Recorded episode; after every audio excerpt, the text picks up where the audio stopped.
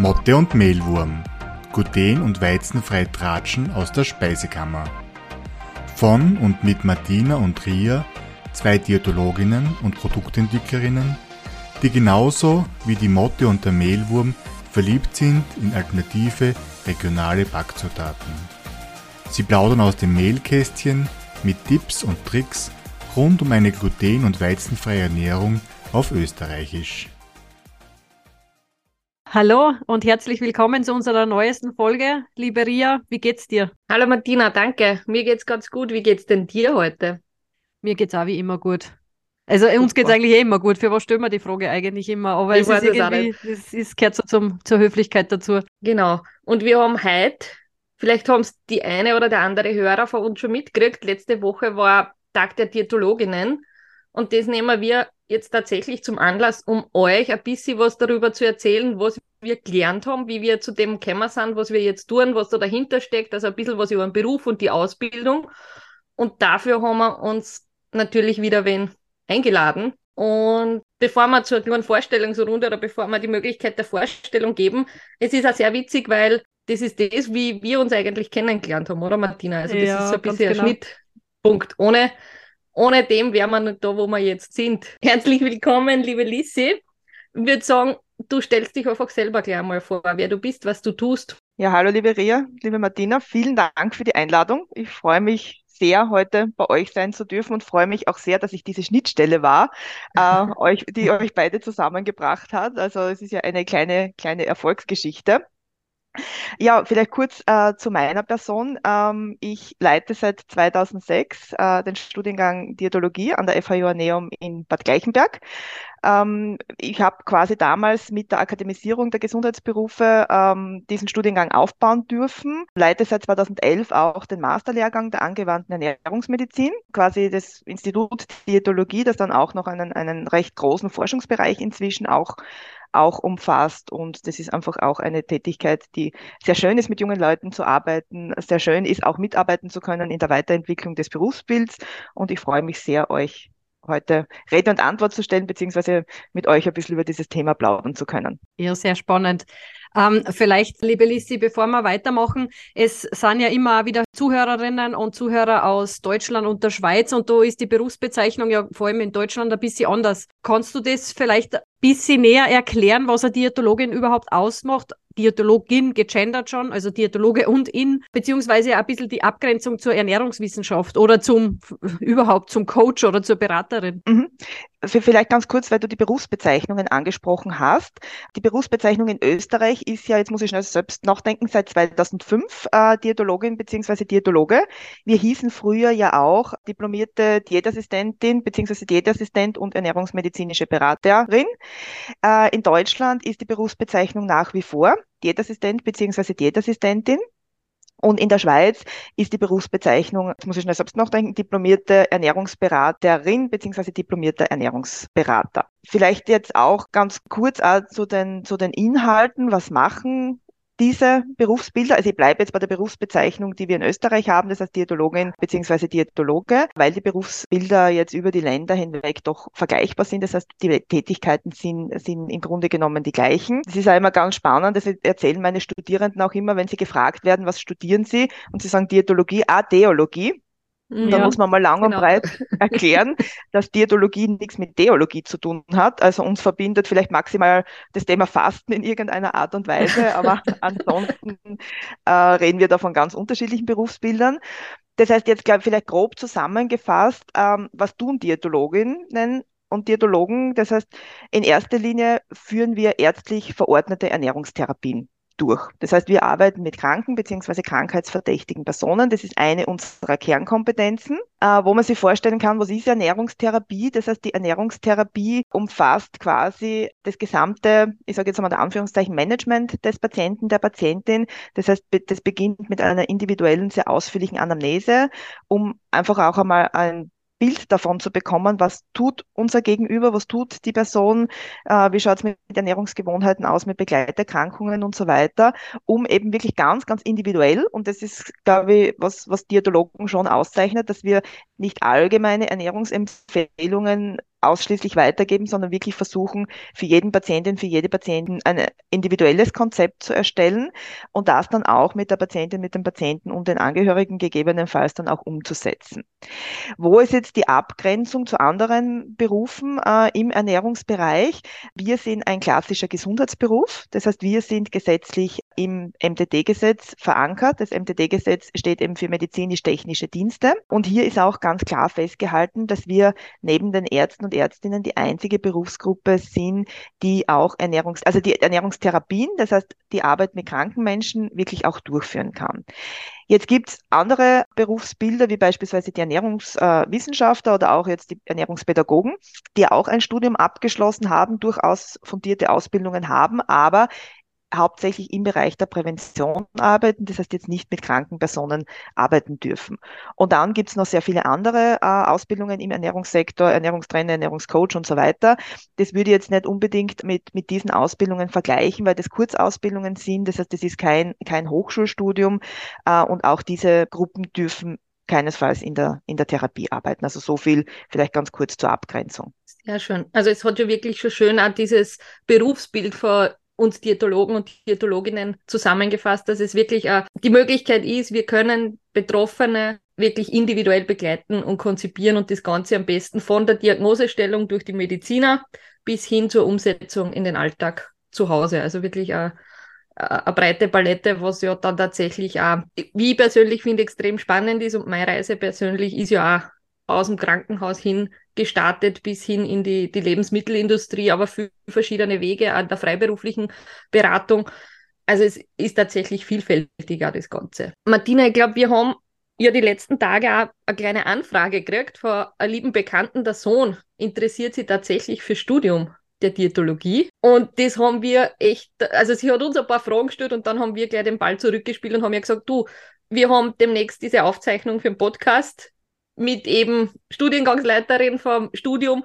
Das ist die perfekte Gelegenheit, um seine Fragen da direkt zu platzieren. Und die haben wir uns natürlich aufgeschrieben und die würden wir da einfach gern reihum jetzt weitergeben. Und du kannst dort als quasi Profi oder als, als Chief Officer auf, auf diätologische Ausbildung deinen Senf dazugeben oder einfach das erläutern. Sehr gerne. Finden wir auch voll cool, weil ich hätte das damals auch gern gehabt irgendwie, oder? Das war irgendwie ja. alles nicht so, wie es heute ist. Gut, aber ich starte gleich mal mit der ersten Frage vom Julius, nämlich braucht man Latein als Diätologe? Nein. Nein. Kann ich kurz und bündig beantworten. Nein, also man braucht Englisch. Also Englisch ist auch, auch wichtig für, für das Studium, weil es bei uns ähm, zwar einen Englischunterricht gibt, aber wir haben auch sehr viele internationale Programme, teilweise auch englischsprachige Lehrveranstaltungen. Also Englisch ist wichtig, aber Latein braucht man bei uns nicht. Okay. Es schadet aber, glaube ich, nicht, oder? Wenn ich da so an Pathologie und Physiologie denke, wenn man es gehabt hat. Aber man muss jetzt nicht jetzt schon entscheiden, okay, ich muss es unbedingt besuchen oder Latein als äh, Wahlpflichtfach haben, weil ich es im Studium auch im Rahmen des Studiums nachlernen kann. Genau, also wenn man, wenn man jetzt vor dieser Entscheidung steht, für welchen Zweig entscheide ich mich, soll ich Latein dabei haben oder nicht, wie du sagst, ist es nicht schlecht. Also gerade egal ob man sich jetzt für die Diätologie oder für einen anderen Gesundheits- bzw. medizinischen Beruf entscheidet, weil es einfach mit der medizinischen Terminologie einfacher ist, umzugehen, äh, aber auch, also da kann ich auch die, die, die Angst, glaube ich, ein bisschen nehmen, auch wenn man das nicht kann, ist es vielleicht am Anfang etwas herausfordernd, mit diesen neuen Begrifflichkeiten umzugehen, aber man kommt da relativ schnell rein. Also das funktioniert durchaus auch ohne Lateinvorkenntnisse. Mhm. Ich wollte gerade sagen, weder die Martina und ich haben Latein gehabt und es ist halt am Anfang tatsächlich auch auswendig lernen dieser Begrifflichkeiten, egal ob man Latein vorher gehabt hat oder nicht. Genau. Es genau. leitet sich ja ein bisschen von den anderen romanischen Sprachen ab. Also ganz fremd ist es ja nicht, wenn man schon andere Sprachen quasi gelernt hat. Ja, genau. Und ich, ich würde nicht behaupten, dass jetzt jemand, der, also ich kann jetzt auch nicht wiedergeben, wie viele von meinen Studierenden jetzt wirklich auch äh, Latein gehabt haben. Ich würde jetzt auch behaupten, das sind eher wenige, weil sehr viele von uns natürlich, äh, von unseren Studierenden auch von ähm, HLWs und so weiter kommen, wo ja auch kein, mhm. kein Latein unterrichtet wird. Und es ist auch immer die Frage, hat man mit diesem Latein dann auch wirklich, ähm, ja, die Begrifflichkeiten in der Medizin sind dann wieder anders. Also da wäre ja. ich relativ entspannt, was das betrifft. Das ist richtig. Sehr das gut. ist ja auch bei Englisch dann so gewesen, dass man eigentlich wieder in einen ganz anderen Bereich vorstoßt mit den ganzen Fachbegrifflichkeiten in der Diätologie. Genau, das ist auch das Ziel, dass wir jetzt nicht Englisch von der Pike auf unterrichten. Äh, dafür ist, ist die Grundausbildung da, sondern auch in Englisch gehen wir natürlich in die Richtung, wo wir sagen, okay, was brauche ich als Diätologin, als Diätologe, um auch Beratungen äh, in diesem Setting durchführen zu können, weil das ist ja auch was, was uns immer mehr trifft. Das heißt, auch die, die fremdsprachigen Beratungen werden, werden immer mehr. Das sieht man auch in der Praxis, dass da sehr viel mit Dolmetscher und Dolmetscherinnen gearbeitet wird. Aber wenn es eben die Möglichkeit gibt, dass man eine Beratung mit jemandem, der jetzt nicht deutschsprachig ist, durchführen sprechen kann und die Person kann, kann Englisch, ist es hier natürlich auch wichtig, mhm. die entsprechende Terminologie zu beherrschen. Äh, die nächste Frage, die uns der Julius geschickt hat, ist, äh, wie sieht denn so eine Aufnahmeprüfung oder Aufnahmeverfahren zum Studium aus? Kann er sich da irgendwie vorbereiten oder was soll man da vorher wissen? Also im Moment ist es so, ich sage jetzt äh, tatsächlich im Moment, weil wir nicht wissen, wie lange das noch so sein wird, dass wir einen Online-Test haben. Also wir haben jetzt quasi durch, durch Covid das Ganze, also zumindest das, das schriftliche Aufnahmeverfahren in die Online-Variante umgestellt. Das ist heuer jedenfalls noch so. Ob das jetzt für das nächste Jahr noch Gültigkeit hat, werden wir sehen. Aber heuer ist es so, dass es als ein Einstieg einen 30-minütigen Online-Test gibt. Das heißt, hier werden im Prinzip oder wird im Prinzip die intellektuelle Leistungsfähigkeit überprüft. Das heißt, das ist ja auch ganz wichtig, im Studium dann auch mitzukommen, weil das Studium durchaus sehr, sehr fordernd ist. Und dieser Test ist jetzt weder, also ist auf keinen Fall fachspezifisch. Das heißt, da werden jetzt keine Infos zu Eiweißfett und Kohlenhydraten oder ähnlichem abgefragt, sondern hier geht es einfach so, es ist eigentlich ein allgemeiner Intelligenztest, so kann man sich das vorstellen. Dieser Online-Test ist quasi dann einmal so die erste Hürde, die man nehmen muss. Also man kann sich vorstellen, wir sind ungefähr, ja, nicht, ich sage jetzt nicht zehnfach überbucht, aber wir sind ordentlich überbucht. Das heißt, wir haben pro Jahr 17 Studienplätze und ungefähr 120 bis 140 Bewerberinnen und Bewerbern. Und wir müssen hier natürlich auch äh, eine Auswahl treffen. Das heißt, von diesem Online-Test kommen dann die besten 50 weiter zu einem persönlichen Gespräch. Dieses Gespräch wird dann entweder von mir oder von, von Lehrenden vom Institut gemeinsam mit zwei Psychologinnen durchgeführt. Und hier geht es dann einfach auch darum, ähm, sich mit den Bewerbern darüber zu unterhalten, unterhalten, was sind die Bewerbungsmotivationen, was wissen sie über den Beruf, was wissen sie über das Studium, was sind so Erwartungshaltungen. Wir fragen in diesem Gespräch auch die Vorkenntnisse im Kochen ab, weil das auch was mhm. ist, was für uns natürlich wichtig ist, dass die Bewerber und Bewerberinnen auch äh, Kenntnisse im Kochen mitbringen, weil das ja auch jetzt für das Grundverständnis und, und auch später für die Beratung wichtig ist. Das heißt jetzt nicht, dass das alles Kochexperten sein müssen, sondern ähm, ganz im Gegenteil. Wir haben ja auch im, im Studium dann eine einen praktischen Kochunterricht. Bei uns ist es sogar so, dass wir das Privileg haben, ja in Bad Gleichenberg angesiedelt zu sein. Das heißt, es ist ja quasi mhm. die Hochburg der Tourismus- und Gastroausbildung in, in Österreich und wir haben eine sehr, sehr tolle Kooperation mit der Landesberufsschule. Das heißt, im ersten Semester äh, ist auch ein Lehrender, das ist ein Koch aus der Landesberufsschule bei uns in den Unterricht eingeplant, der wirklich im ersten Semester mal so die Basics im Kochen mit den, mit den Studierenden erlernt, aber trotzdem einen gewissen Zugang und gewisse Vorkenntnisse braucht man. Das überprüfen wir dann auch im Rahmen von diesem Aufnahmegespräch. Und aus diesen beiden großen Blöcken wird dann quasi ein Durchschnittswert errechnet und so ergibt sich die Reihung. Also so hat man dann quasi die 17 Personen ausgewählt, die einen Studienplatz brauchen oder gerne hätten, sagen wir so. Wie kann man sie vorbereiten auf den Test? Man kann auf unserer Website beispielsweise nachschauen. Es gibt dort einen Demo-Test, den man durchmachen kann, mhm. also dass man so ungefähr weiß, was kommt auf einen zu. Und auf das Gespräch kann man sich natürlich auch gut vorbereiten, indem man sie wirklich umfassend informiert über das Berufsbild, über die Ausbildung, weil es uns natürlich schon wichtig ist, dass wir auch Bewerber und Bewerberinnen auswählen, die auch wissen, auf was sie sich einlassen. Ähm, weil es ist, es klingt oft so Ernährungsberatung Beratung klingt oft so ein bisschen blumig äh, und man geht mit der Intuition hin, ja, ich, ich, ich studiere das jetzt und dann verändere ich die Welt und dann, dann helfe ich, helfe ich Personen in der Ernährungsumstellung. Ja, das ist auch so, aber ich glaube, man muss sich auch bewusst sein, man kann nicht jedem und jeder helfen. Es möchte sich auch nicht jeder und jede helfen lassen. Und oft ist es auch so, dass dieser Beruf so schöner ist, aber natürlich jetzt nicht immer nur mit Erfolgserlebnissen verbunden ist. Also gerade in den Krankenhäusern, man sieht oft die Patienten nur einmal, man hat oft auch wenig, wenig Feedback. Das heißt, es muss einem auch bewusst sein, dass das doch, so schön der Beruf ist, auch teilweise ein recht harter Job sein kann. Das hast du jetzt sehr schön gesagt. Ich habe jetzt ja. vorher so viel schmunzeln müssen, weil tatsächlich haben die Martina und ich gestern über ihr Aufnahmeverfahren gesprochen, weil die Martina hat mal gestanden, sie war küchentechnisch oder kochtechnisch jetzt nicht so gut ausgebildet wie ich im Vergleich. Also ich bin aus der HLW gekommen und die Martina aus der Hack. Und das war eine ziemlich witzige Anekdote, die ich gestern erfahren durfte. Ja, es ist jetzt sowieso auch für mich spannend, das Ganze jetzt nochmal da geistig durchzuerleben, wenn du das erzählst, wie das so ist. Ich habe ja ich habe das nur so in Erinnerung. Bei uns waren die Aufnahmegespräche ja nur vor, also nur vor Ort in Graz. Und wie ich da heimgefahren bin, ich bin ja aus Salzburg und bin dann quasi übersiedelt in die Steiermark, quasi aus dem, also deswegen war es ja auch lebensverändernd, weil ich in der Steiermark geblieben bin, dadurch. Und wie ich dann heimgefahren bin, ist das schlimmste Unwetter gekommen. Also die Wolken sind aufgezogen, es war finster wie die Nacht. Also ich habe mir schon gedacht, ob das jetzt ein gutes Zeichen ist. Aber ich habe es dann tatsächlich in, die, in den Studiengang hineingeschafft. Aber das war schon sehr, sehr prägend, ja. Ich kann mich sogar noch an das Aufnahmegespräch erinnern, ob, obwohl das jetzt inzwischen, sagen wir so, sagen wir es einmal charmant, ein paar Jährchen her ja, ist. Ja, genau. ihr, war, ihr wart ja auch unser oder mein erster Jahrgang damals. Das heißt, ja. das war ja auch für mich damals alles, alles neu. Also insofern, ja, hat sich doch einiges verändert, glaube ich, über, über ja. die Jahre hinweg. Aber ich glaube, vom Grund auf, ja, ist es auch noch immer beim alten Setting geblieben. Äh, und wir sind jetzt auch, äh, vielleicht nur damit das nicht verwirrend war, vorher, wir machen jetzt auch die Gespräche wieder in Präsenz. Ja, also genau. wie gesagt, das ist uns ein ganz wichtiger Punkt. Ja. Ich hätte gerne den Online-Test wieder äh, in, Präsenz, äh, in Präsenz, auf Präsenz umgestellt. Das war heuer leider nicht möglich.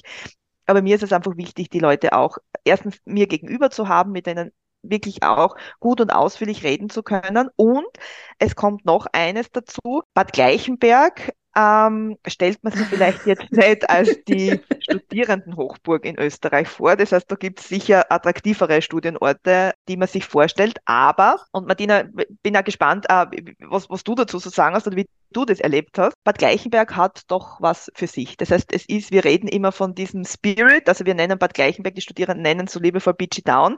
Diesen Spirit of Beachy Town, den muss man erleben. Das heißt, man muss wirklich bei uns ins Haus kommen, man muss sich das anschauen. Bei uns ist alles etwas kleiner, etwas familiärer und das kann man natürlich nur vermitteln, wenn man das wirklich auch vor Ort, vor Ort sieht. Also dementsprechend, wir haben vorher schon kurz gesprochen, wir haben am 18. März auch das Open House in, in Bad Gleichenberg.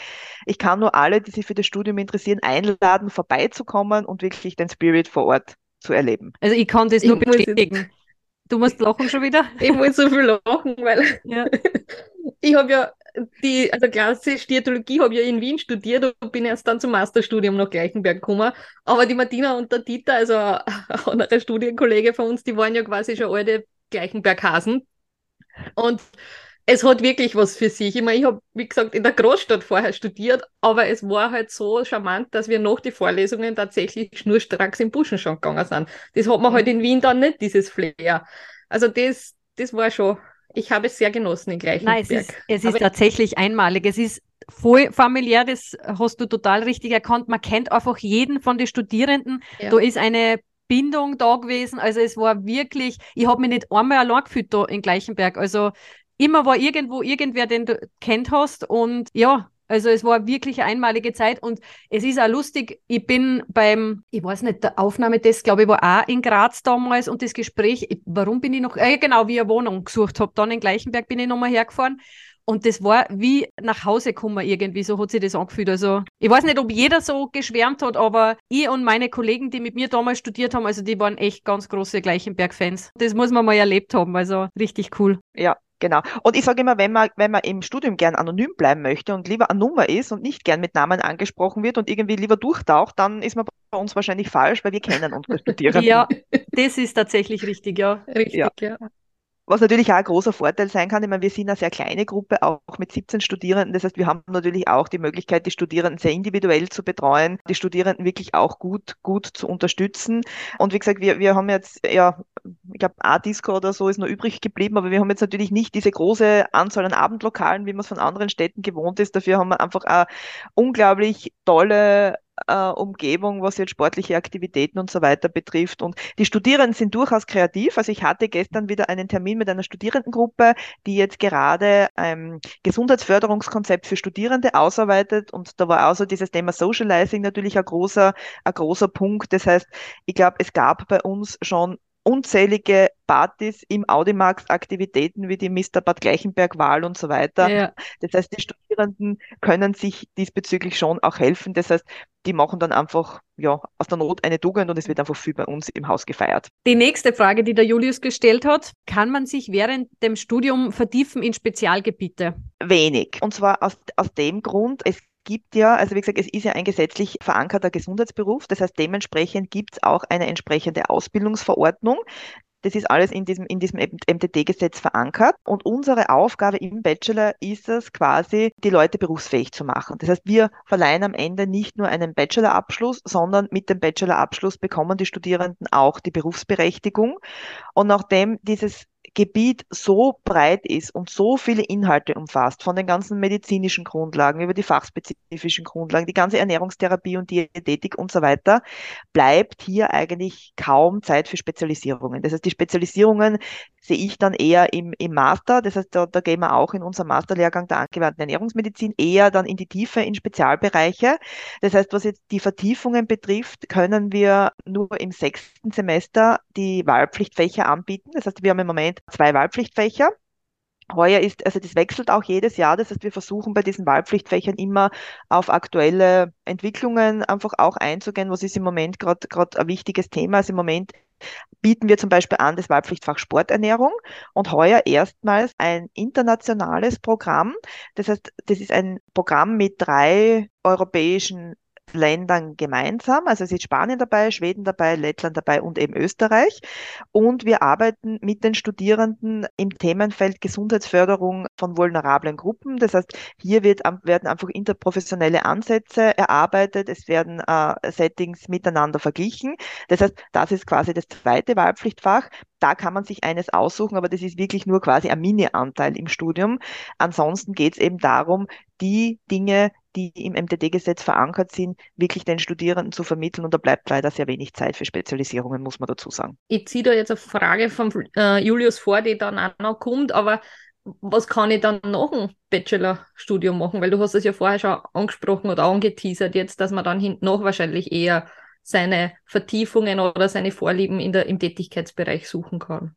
Ja, genau. Also ich glaube, das Berufsfeld ist inzwischen sehr umfassend, also sehr groß. Das heißt, es ist natürlich, die meisten von unseren Absolventinnen und Absolventen gehen natürlich in die Krankenhäuser, in die Kliniken, weil das natürlich der Haupteinsatzbereich für die Diätologen ist. Ähm, man kann natürlich auch in den Kur- und Reha-Bereich gehen, man kann sich selbstständig machen, man kann in die Forschung gehen, man kann aber auch weiter studieren. Das heißt, das ist auch eine Möglichkeit, die sich nach dem Studium bietet. Da muss man jetzt aber auch fairerweise dazu sagen, dass es jetzt direkt in diesem Themenfeld nicht sehr, sehr viele Möglichkeiten gibt, äh, weil es im Gesundheitsbereich, weil wir noch immer darum kämpfen, dass es für uns keine finanzierten Masterprogramme gibt. Das heißt, wir bieten als Institut den Masterlehrgang der angewandten Ernährungsmedizin an. Das ist ein Kooperationsmodell der FH Joanneum und der Med Uni Graz, wo wir aber quasi, der frei finanziert ist, wo wir Studiengebühren von den Teilnehmern einheben.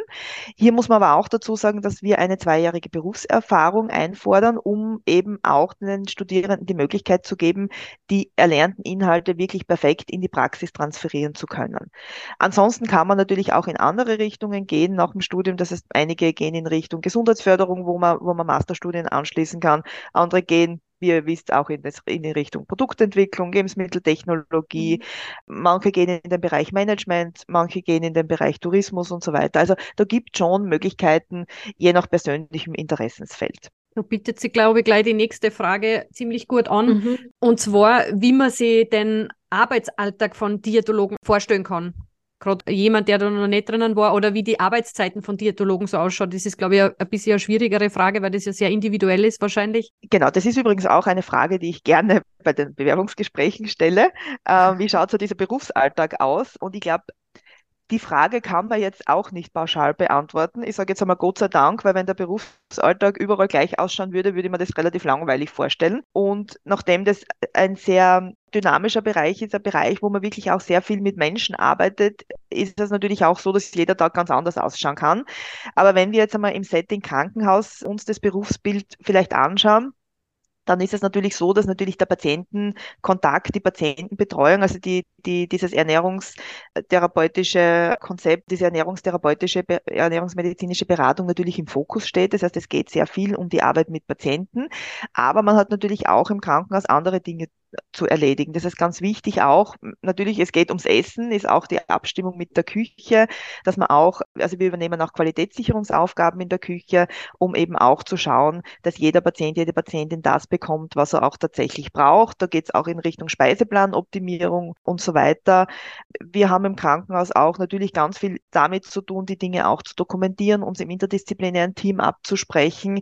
Das heißt, wir können uns auch so ein bisschen als Schnittstelle zwischen den Ärzten und den Patienten sehen, würde ich einmal sagen. Und was die Arbeitszeiten betrifft, ja, das ist natürlich sehr unterschiedlich. Also häufig, gerade in den Krankenhäusern, geht es recht früh los. Da geht es schon um sieben in der Früh los. Dafür sind die Arbeitszeiten oft nur bis, bis sage jetzt mal 15, 16 Uhr. Aber das kommt natürlich auch darauf an. Es, es, können in größeren Krankenhäusern durchaus auch Wochenenddienste am, am Programm stehen. Und es ist wahrscheinlich ein Riesenunterschied, bin ich jetzt im Krankenhaus oder bin ich freiberuflich tätig oder arbeite ich in einem Forschungsbereich. Da sind dann natürlich die Tätigkeitsbereiche ganz anders. Und ich denke mal, das macht es auch spannend, dass es einfach so viele Möglichkeiten der Ausgestaltung dieses Berufes gibt, dass man jetzt nicht sagen kann, okay, der Alltag, der Arbeitsalltag eines Diätologen, einer Diätologin schaut jetzt XY aus. Du, du sagst es, es ist auch wirklich so, wenn wir, die Martina und ich haben ja schon ein paar Stationen durchgemacht, rein berufstechnisch. Das ist tatsächlich überall ein bisschen unterschiedlicher, auch vom Aufgabengebiet her und natürlich auch von der Verteilung über den Tag. Ich switch gleich zur nächsten Frage. Gibt es denn Aufstiegschancen bzw. Karrieremodelle im Bereich der Diätologen? Ja, also zum Thema Aufstiegsmöglichkeiten gibt es die natürlich auch im, im Bereich der Diätologie, wobei man jetzt schon fairerweise dazu sagen muss, dass die natürlich sehr häufig mit dem Abschluss eines Masterstudiums verknüpft sind. Das heißt, ich denke hier beispielsweise auch an, an Teamleitungen. Das heißt, es gibt ja in den Krankenhäusern auch Teams von Diätologen, wo man dann sich auch dahingehend weiterentwickeln kann, dass man Teamleitungen übernimmt. Ich denke jetzt auch an, an euren Studienkollegen, an den Dieter, der inzwischen ja Betriebsdirektor in einem, in einem Krankenhaus geworden ist. Also das ist jetzt vielleicht nicht die, der klassische Karriereweg, aber das gibt es durchaus auch. Und es geht natürlich auch ganz stark in den Bereich der Spezialisierungen hinein. Das heißt, hier geht es auch in dieses Thema äh, Advanced Dietitian, wo man dann auch eben in gewissen Themenbereichen, ich denke jetzt an die Nephrologie, an die Nierenerkrankungen, an die, an die Intensivmedizin und so weiter, auch wirklich ganz tief in das Thema eintauchen kann und auch hier natürlich auch federführende Rollen übernehmen kann. Oder es geht auch in die Richtung, wenn man sagt jetzt vielleicht nicht Aufstiegsmöglichkeiten, sondern Weiterentwicklungen, dass man sich auch einfach in neue Berufsfelder weiterentwickelt.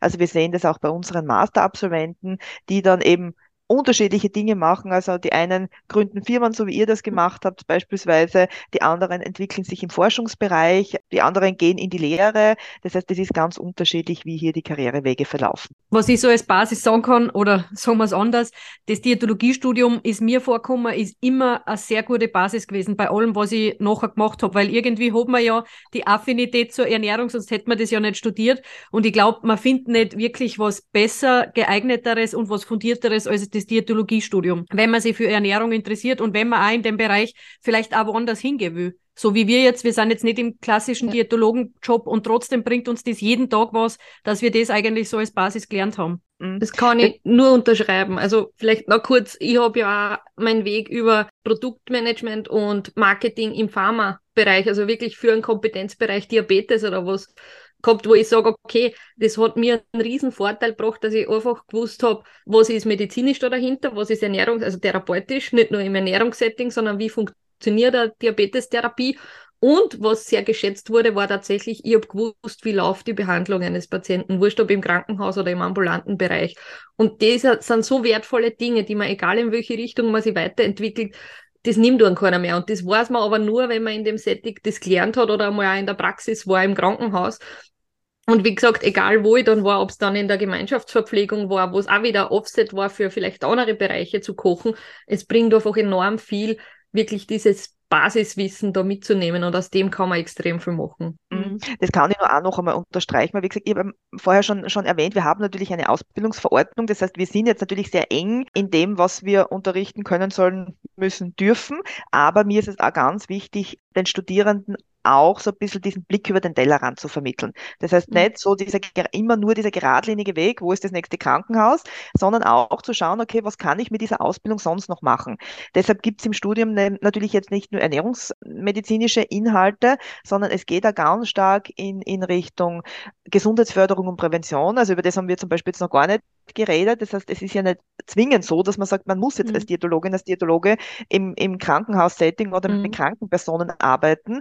Es tut sich ja auch im Bereich der Gesundheitsförderung für uns ein immer größerer Bereich auf, weil wir einfach auch wissen, chronische Erkrankungen, ich nehme jetzt als Beispiel Übergewicht, Adipositas, Diabetes, je früher man hier ansetzt, idealerweise schon in der Prävention, umso besser gelingt es dann in weiterer Folge. Das heißt, hier geht es auch um gesundheitsfördernde Maßnahmen im, ich sage jetzt mal im Kindergarten, im Schulsetting und so weiter, äh, aber auch Dinge wie Qualitätsmanagement, Projektmanagement, und solche Dinge sind natürlich auch bei uns, bei uns drinnen. Auch natürlich jetzt das große Thema der Nachhaltigkeit, um die Studierenden auch in diese Richtung zu sensibilisieren.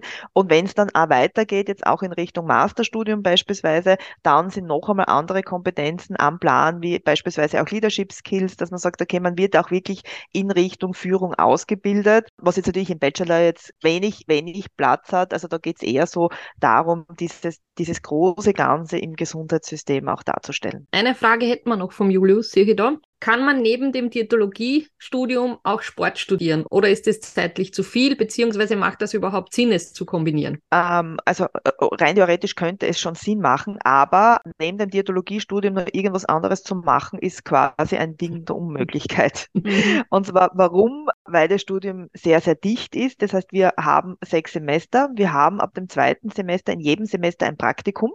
Das heißt, unsere Semester, wo der, der theoretische Inhalt an der FH gelehrt wird, wird, sind, sind relativ kurz.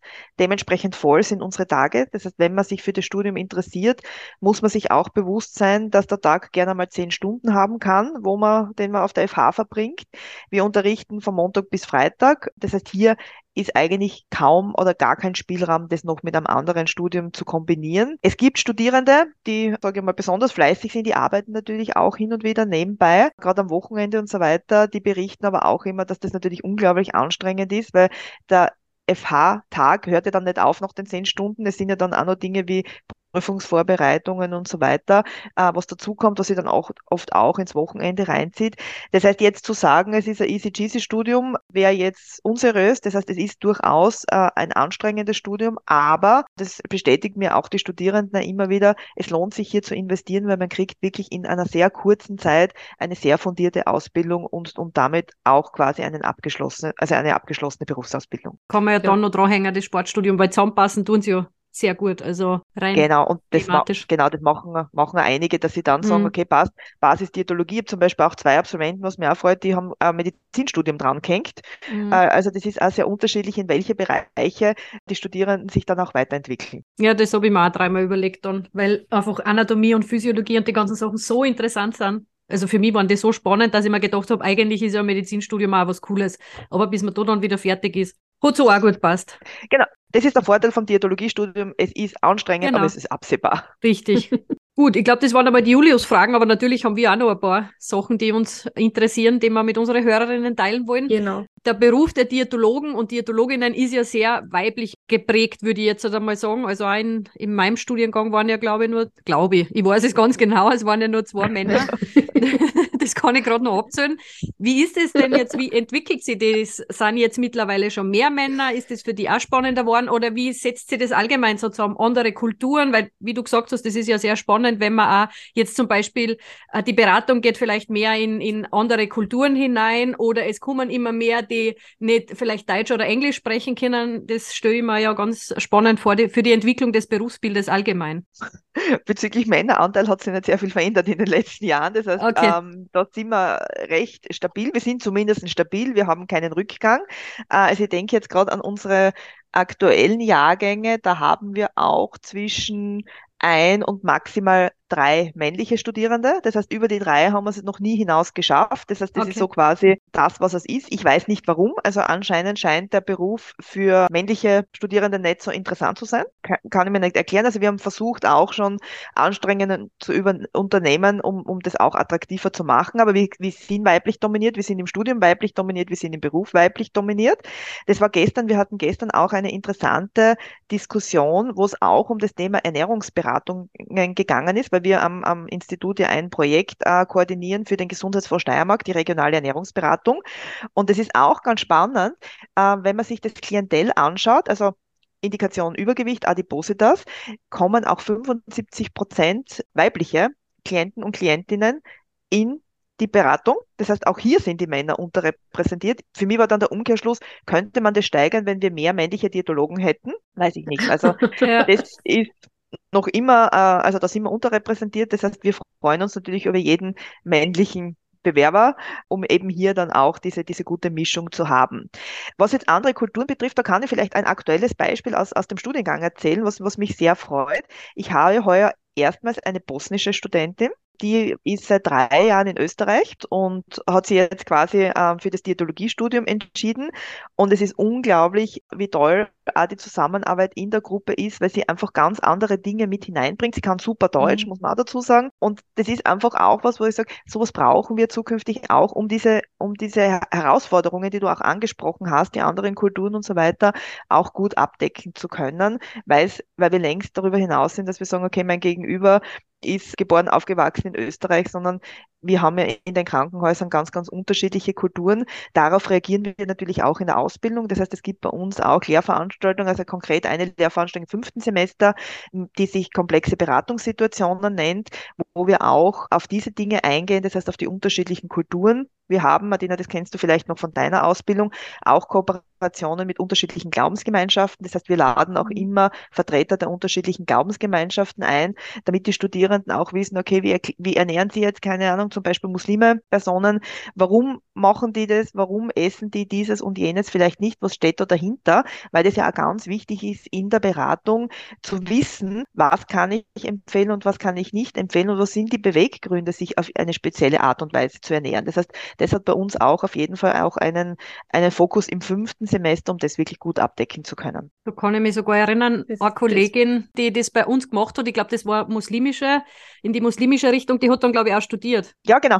Ja. Genau. Das hat ja dann so taugt, dass Stimmt, das quasi. Also ist inzwischen hat sie inzwischen eine freiberufliche Praxis in Wien, ja, wenn, ich richtig, wenn ich richtig liege. Also ja. ich finde das auch extrem wertvoll, weil das, das ist halt einfach der Alltag, den man draußen auch begegnet, dann in der Praxis. Und da ist es so wichtig, ein Verständnis dafür zu haben. Und im Idealfall sage ich auch, ich habe auch mit der Kollegin in der Wiener FH kurz erst gesprochen und die hat auch gesagt, sie schätzen das jetzt sehr. Sie haben, ich glaube, aktuell gerade zwei Studierende mit einem türkischen Background oder türkischer Herkunft und sie sagt auch, das ist halt extrem wertvoll, was die in die Gruppe einbringen, aber dann auch wirklich in der Praxis reißen sie sich schon drum, weil die halt wirklich auch, ich denke, dieses Übersetzen ist halt wirklich oft ein Thema und wenn ich auf meine Zeit im Krankenhaus zurückdenke, man hat wirklich jemand von Mitarbeitern im Krankenhaus suchen müssen, die einen quasi die fachliche Information des Beratungssettings übersetzt oder jemand von der Familie, der halt beide Sprachen beherrscht hat. Und das bringt man nicht so rüber, als wie wenn man den direkten Austausch mit der Person schafft, die betroffen ist. Also es ist ja. ganz, ganz wertvoll. Hm, auf jeden Fall. Und auch im Studiengang und selber. So, ich, ich denke jetzt gerade dran, wenn, bei dem Studium geht es ja dauernd irgendwie ums Essen. Und wenn man da jetzt quasi äh, nicht nur das österreichische Essen hat, weil das kennt eh jeder, wahrscheinlich vielleicht nur in den Bundesländern nur ein bisschen unterschiedlich, sondern wenn man da auch andere Kulturen einbringt, das kann ja nur eine Bereicherung sein. Ja, auf, auf jeden Fall. Also wir, wir, wir hatten heuer so ein, ein schönes Beispiel. Also wir sind ja drei Studiengänge in Bad Gleichenberg. Neben der Diätologie gibt's ja auch noch die Ergotherapie und, und Gesundheitsmanagement im Tourismus. Und wir hatten im letzten Jahr endlich wieder relativ viele Incomings. Das heißt, wir hatten Incoming-Studierende aus Afrika, aus Mexiko, aus Thailand, aus äh, Schweden und so weiter und so weiter. Und die haben einen internationalen Tag gestaltet, wo sie einfach auch äh, gekocht haben, wo man dann auch sehen konnte, okay, wie sind die unterschiedlichen Ernährungsgewohnheiten und das war irrsinnig spannend. Und wir machen es jetzt bei unseren Incoming-Studierenden oft auch so, dass wir ihnen wirklich auch die Lehrveranstaltung Ernährungs- und Verpflegungsmanagement im ersten Semester, wo ja dieser praktische Kochunterricht mit dem Koch aus der Landesberufsschule stattfindet, wirklich ans Herz legen, damit sie einfach auch sehen, wie wird denn so in Österreich gekocht, wo sind denn die Unterschiede und es kommt irrsinnig gut bei den, bei den mhm. Incoming-Studierenden auch an. Und auch so diese Interaktion in der Gruppe, wo die dann auch erzählen, okay, bei uns ist es anders, wir machen das so und so, ist einfach eine extreme, eine extreme Bereicherung. Ich bin auch ein Beispiel davon, das Berufsbild bzw. die Ausbildung hat sich ja entwickelt. Also ich bin im Vergleich zu Martina, die war eine von den ersten Bachelor-Studierende, habe ich noch in Wien die Akademie gemacht. Also es ist ich glaube, es hat sich nicht viel unterschieden, gerade in der Zeit von der Martina und meiner Ausbildung, jetzt rein für die Inhalte, aber bei mir war es einfach drei Jahre Vollzeitausbildung, aber unter dem Titel Akademie. Erzähl ein bisschen was, wie hat sich das über die Zeit verändert, sei es von der Ausbildung oder auch das Berufsbild, weil da ist ja auch einiges passiert. Mhm, genau, also ich komme ja auch noch aus der, aus der Akademie, das heißt, ich habe ja damals auch noch die dreijährige Akademie abgeschlossen, wo ich jetzt auch dazu sagen muss, das war durchaus auch eine tolle, eine tolle Ausbildung, aber es war ja natürlich dann diese Chance, in den tertiären Bereich überzugehen und ein Fachhochschulstudium äh, daraus zu machen, natürlich auch, auch sehr attraktiv. Und wir waren damals auch alle sehr glücklich, dass das, dass das gelungen ist. Ich glaube, was die Ausbildung unterscheidet, ist, dass es jetzt dadurch, dass es im tertiären Bildungsbereich angesiedelt ist, natürlich einen vermehrten wissenschaftlichen Fokus hat. Das heißt, mhm. ich kann mich erinnern, unsere Diplomarbeiten waren jetzt nicht mit dem zu vergleichen, wie unsere Bachelorarbeiten jetzt ausschauen. Das heißt, uns ist einfach diese wissenschaftliche Kompetenz auch sehr wichtig, weil das einfach im heutigen, in der heutigen Zeit einfach unerlässlich ist. Ich meine, überlegen wir mal, wie viele Ernährungsinformationen so im, im Internet und wo auch immer kursieren. Das heißt, es ist ja auch ganz wichtig, diese Kompetenz zu haben, weil es gibt zu jedem Thema tausend Studien und tausend Studien, die dann genau das Gegenteil belegen. Das heißt, es ist auch wichtig, hier einen Weg da, durchzufinden und zu sagen, okay, wo komme ich zu guten Informationen, wie kann ich unterschiedliche Studienergebnisse beurteilen, um eben dem gerecht zu werden, was dann wieder in, im, im MDD-Gesetz steht, den Patienten nach den aktuellen wissenschaftlichen Erkenntnissen zu beraten. Also das ist ja auch eine Berufspflicht, die wir haben. Und insofern haben wir hier natürlich jetzt mehr, vermehrt diesen Fokus.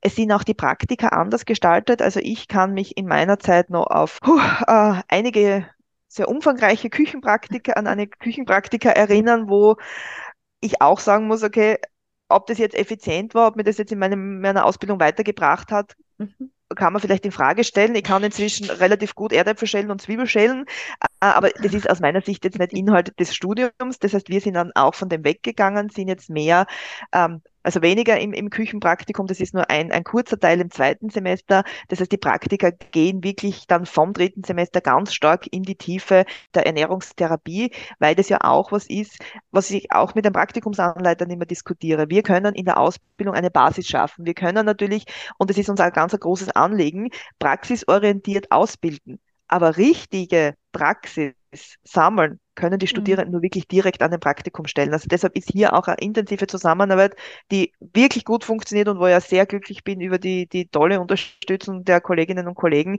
Das ist einfach auch essentiell. Und hier haben wir versucht, das auch wirklich gut, äh, gut umzusetzen.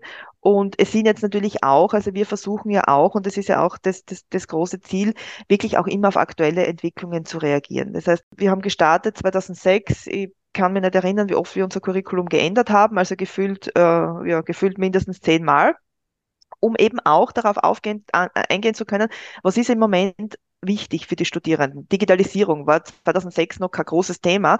Jetzt kann man keinen Studiengang mehr aufbauen bzw. führen, ohne das Thema Digitalisierung zu behandeln. Und wir haben das sehr gut auch erkannt in der Covid-Pandemie, wo wir plötzlich vor der Situation standen, die Studierenden müssen Beratungen machen, die dürfen aber in keine Krankenhäuser. Äh, mhm. Es gibt keine Möglichkeit der Interaktion. Was tun wir? Und wir haben dann ein neues Konzept ins Leben gerufen. Das war eine Ernährungsberatung mit Schauspielern, wo die Schauspieler beispielsweise unterschiedliche Indikationen bekommen haben, quasi dann den Patienten unter Anführungszeichen gespielt haben. Unglaublich authentisch. Das war eine Kooperation mit der, oder ist noch immer eine Kooperation mit der Theatergruppe in Trautmannsdorf, hat sich inzwischen wirklich sehr gut bewährt und es hat dann alles online stattgefunden. Mhm. Daraus hat sich ergeben, dass es für uns jetzt natürlich wichtig ist, die Studierenden nicht nur auf dieses Präsenzsetting vorzubereiten, sondern auch auf das Online-Setting. Und da gibt es einfach immer immer unterschiedliche Anforderungen, auf die man reagieren muss. Und wir pflegen auch eine sehr intensive Interaktion mit den Studierenden. Das heißt, wir schauen auch, wie geht es den Studierenden im Studium? Ist es von der Workload machbar? Ist das Studium studierbar? Gibt es Dinge, die sich die Studierenden wünschen? Und das versucht man natürlich auch mit zu berücksichtigen. Das heißt, natürlich kann man nicht immer auf alles eingehen, aber dort, wo es uns als sinnvoll erscheint, versuchen wir natürlich auch, diese Rückmeldungen gut in, im Curriculum abzubilden. Das passt dann auch wieder gut dazu. Vielleicht die nächste Frage. Was möchtest du denn, jetzt hat sich schon über die Zeit quasi einiges verändert, aber was möchtest du mit dem Studiengang nur erreichen? Gibt es irgendwelche Ziele, die du hast? Ja, natürlich habe ich Ziele. Also es wäre ja, wär ja wahnsinnig, keine Ziele zu haben. Ein Ziel, das mir sehr am Herzen liegt, das jetzt aber nicht leider nicht in meinem, in meinem persönlichen Einflussbereich liegt, wäre die Aufstockung der Studienplätze. Also wir sind ein kleiner Studiengang, wir haben nur 17 Studienplätze pro Jahr. Wir sehen aber, wir könnten eigentlich, glaube ich, das Doppelte ausbilden und es würden noch immer keine arbeitslosen Diätologen übrig bleiben. Also allein letzte Woche haben wir, glaube ich, wenn ich es jetzt richtig im Kopf habe, sechs verschiedene Stellenanzeigen an die Absolventen und Absolventinnen weitergeleitet. Es ist ein Riesenbedarf. Ich kriege fast wöchentlich Anrufe von, von Kolleginnen und Kollegen aus der Praxis, die sagen, puh, wir können Stellen nicht mehr besetzen, wir bräuchten dringend Unterstützung. Das heißt, hier ist es aus meiner Sicht essentiell, die Studienplätze aufzustocken. Hier braucht es aber natürlich eine Finanzierung des Landes. Und ja, wir sind dran, muss man schauen, wie sich das entwickelt. Ein zweites Ziel, das ich auch schon, glaube ich, von Anfang an habe, ist natürlich auch ein finanziertes Masterstudium. Das heißt, es gibt es ja im Bereich der Diätologie noch nicht. Das heißt, unsere Studierenden müssen im Gegensatz zu anderen Studierenden in anderen Sparten dafür bezahlen, einen Masterabschluss bekommen zu können. Also ich glaube, hier muss auch zukünftig was passieren, damit auch diese ja, diese Ausbildungskontinuität auch gegeben ist, dass man wirklich auch nach dem Bachelor dann auch ganz normal ein Masterstudium anschließen kann. Also das sind einfach zwei Punkte, die ich sehr wichtig finde. Ich würde auch das Thema Ernährung auf, Ernährungsberatung auf Krankenschein da einreihen wollen. Das heißt, hier ist es ja auch so, dass unsere Leistung im Moment jetzt noch nicht finanziert ist. Das heißt, hier ist es so, dass ich ja, eigentlich jeder oder jede, der Ernährungsberatung braucht, es auch selbst zahlen muss. Wir wissen es von sehr vielen chronischen Kranken, das trifft genau aber die, die es eigentlich nicht leisten können, die nicht gleich einmal 60 bis 100 Euro für eine Ernährungsberatung haben. Das heißt, hier muss aus meiner Sicht auch was passieren. Das heißt, das sind jetzt natürlich Ziele, die kann man nicht trennen. Das heißt, ich als Institut habe natürlich auch Ziele, die jetzt auch berufspolitisch sind. Ich glaube, das, das, das mhm. muss und, und soll auch auf jeden Fall Hand in Hand gehen. Was jetzt das Institut an, an sich betrifft, äh, wir sind ja neben der Lehre auch sehr aktiv im Forschungsbereich. Das heißt, wir haben uns inzwischen in den letzten Jahren einen sehr, sehr großen Forschungsbereich aufbauen können, haben auch das Health Perception Lab initiiert und, und aufgebaut und sind jetzt auch sehr glücklich. Also wir haben vor einigen Wochen ein, ein sehr großes EU-Projekt genehmigt bekommen, das Shift to Health Projekt, wo es um das Thema Adipositas-Prävention und Therapie von Schichtarbeitern geht, ist ein EU-Projekt mit sieben europäischen Ländern gemeinsam mit einem Volumen von insgesamt 10 Millionen Euro, wo der Lead Gott sei Dank bei der Uni Wien liegt. Das heißt, wir sind mit, mit, mit einem Volumen von einer Million dabei. Und das ist natürlich jetzt das nächste, erste Ziel, einmal das gut umzusetzen, gut über die Bühne zu bringen. Ja. Und wie gesagt, die Ausbildung wirklich auf einem sehr hohen Niveau zu halten. Ich glaube, wir sind da sehr gut unterwegs. Also ich glaube, die Studierenden werden auf seinem,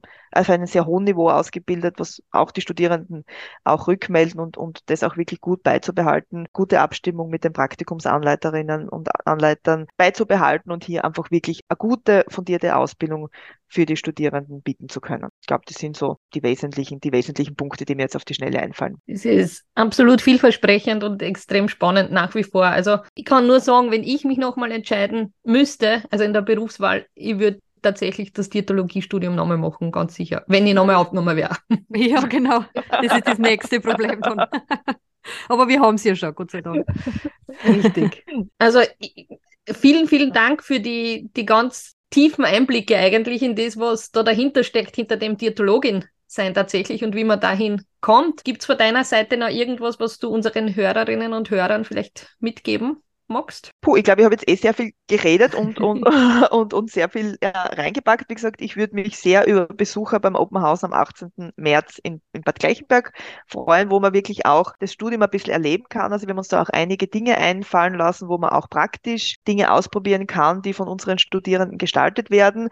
Ansonsten danke ich euch für die Einladung. Es hat mich sehr gefreut. Also ich freue mich ja immer wieder auch, wenn ich, wenn ich mit Absolventen dann auch wieder mal näher ins Gespräch komme. Es ist eine tolle Sache, die ihr da macht. Also macht es weiter so. Ich finde es wirklich, wirklich ganz, ganz toll, was auch aus, aus, aus eurer Ausbildung, aus dem Ganzen entstanden ist. Und wie gesagt, wir haben ja letztes auch schon drüber geredet, wie sie die, die Dinge dann eigentlich auch verschränken, wenn man sie kennenlernt, was man auch gemeinsam dann alles auch, auch aufbauen kann. Also in dem Sinn für euch einmal alles Gute äh, mit eurem Unternehmen, alles Gute für die Zukunft und ja, wir bleiben sowieso in Kontakt. Ja, dann danke auch von meiner Seite. Hat sehr viel Spaß gemacht und war schön, da wieder mal tief einzutauchen. Ganz genau. Die Martina wird ein paar wesentliche Links in die Shownotes wieder packen, sodass genau. jeder quasi auf einen Klick dann einfach auf die Website vorbeischauen kann oder was das eine oder andere interessante Thema ist. Und wir freuen uns natürlich wie immer über Feedback. Ansonsten hören wir uns sowieso wie gehabt in, in zwei, zwei, Wochen, Wochen wieder. Perfekt. Genau. Bis dahin, macht es gut, lasst es euch gut gehen. Wir hören uns. Ciao.